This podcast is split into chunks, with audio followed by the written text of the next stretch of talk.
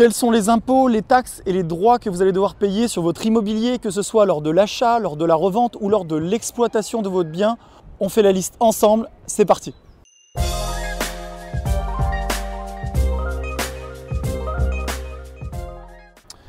Salut les entrepreneurs de l'immobilier, c'est Manuel Ravier de la société Investissement Locatif. Je suis cofondateur d'investissementlocatif.com et également investisseur à titre personnel. Investissementlocatif.com accompagne des centaines d'investisseurs chaque année dans des projets à Paris, Lyon, Lille, Nantes, Marseille, Rennes, Bordeaux et dans beaucoup de villes en France, dans des investissements clés en main, très rentables. Dans cette vidéo, on va voir et on va lister ensemble toutes les taxes, les impôts que vous devez payer quand vous détenez de l'immobilier. La première taxe, elle s'applique lors de l'achat. On appelle ça des droits d'enregistrement qui se montent en réalité à 5,8 à 6% du montant de l'acquisition. Ces droits sont souvent appelés frais de notaire à tort. En fait, on les appelle frais de notaire puisqu'ils sont collectés par le notaire. Les frais de notaire, vous le savez, sont d'environ 8% du montant du bien et ces 8% incluent tout simplement 6% de taxes qui sont collectées par les différentes collectivités de l'État. Donc dès l'acquisition de votre bien, vous commencez immédiatement à payer des impôts. Vous payez déjà 6% d'impôts sur le montant du bien, ce qui est énorme. Et c'est la première taxe que vous payez, mais malheureusement, pour les investisseurs immobiliers, ce n'est pas la dernière. Ensuite viennent les taxes et les impôts qui s'appliquent lors de l'exploitation du bien, c'est-à-dire lorsque vous détenez le bien, que vous le louiez ou pas. On va d'abord parler des taxes liées à la propriété qui vont être la taxe foncière que tous les investisseurs doivent payer s'ils sont propriétaires du bien au 1er janvier de l'année. La deuxième taxe que vous allez devoir payer si vous êtes propriétaire d'un bien, c'est la taxe d'habitation, à moins bien sûr qu'un locataire soit dans les lieux au 1er janvier, auquel cas il sera redevable lui-même de cette taxe. Donc on l'a vu, la taxe sur la propriété, vous avez la taxe foncière, la taxe d'habitation qui est redevable par le locataire, et vous avez un troisième impôt si vous faites partie des personnes qui ont un patrimoine net supérieur à 1,3 million d'euros. Je vous invite à découvrir juste au-dessus la vidéo que j'ai réalisée sur l'impôt sur la fortune immobilière.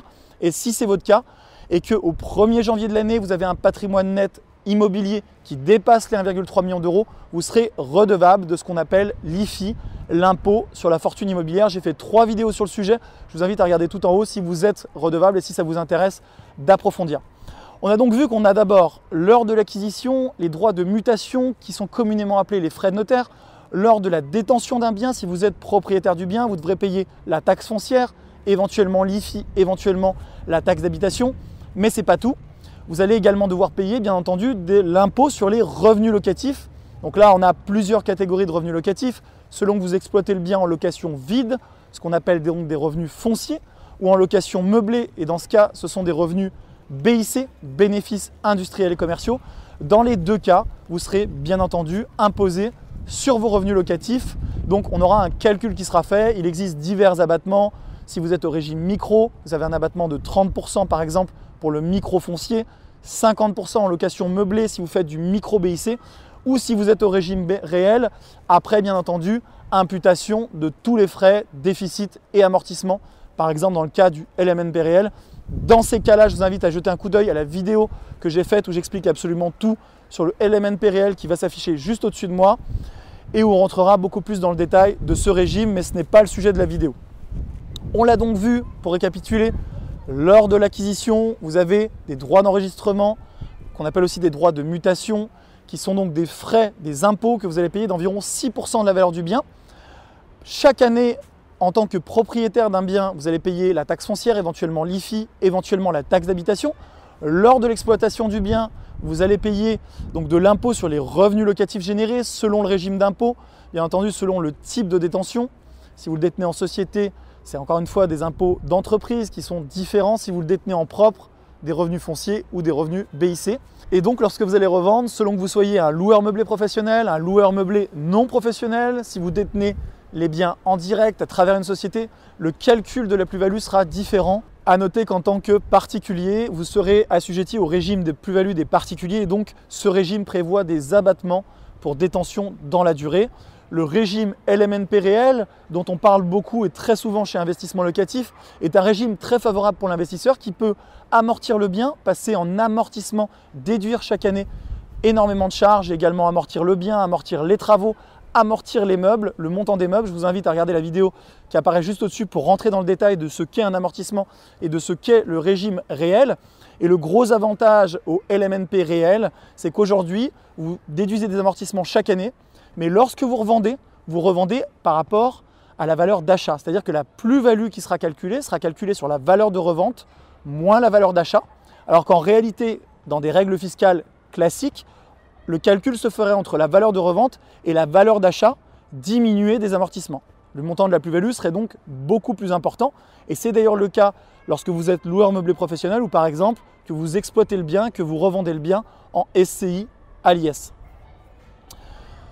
Dans les petites taxes qui existent également, on va parler de la taxe sur les bureaux, si vous détenez des bureaux, qui est présente notamment en région Île-de-France. On va parler de la CFE, cotisation foncière des entreprises, lorsque vous déclarez une location meublée mais que c'est un local commercial, par exemple en location courte durée.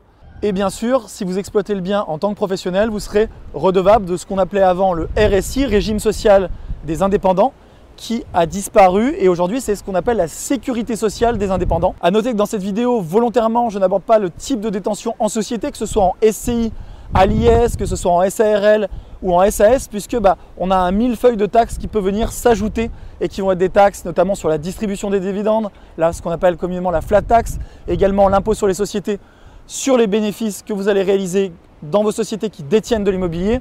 Tout ça, je l'aborderai dans d'autres vidéos spécialisées sur l'investissement en société. J'espère que euh, ce petit panorama des impôts et taxes que vous aurez à payer sur la détention et l'exploitation et la revente de votre patrimoine immobilier pourra vous permettre d'avoir en tout cas un mapping global et d'y voir plus clair.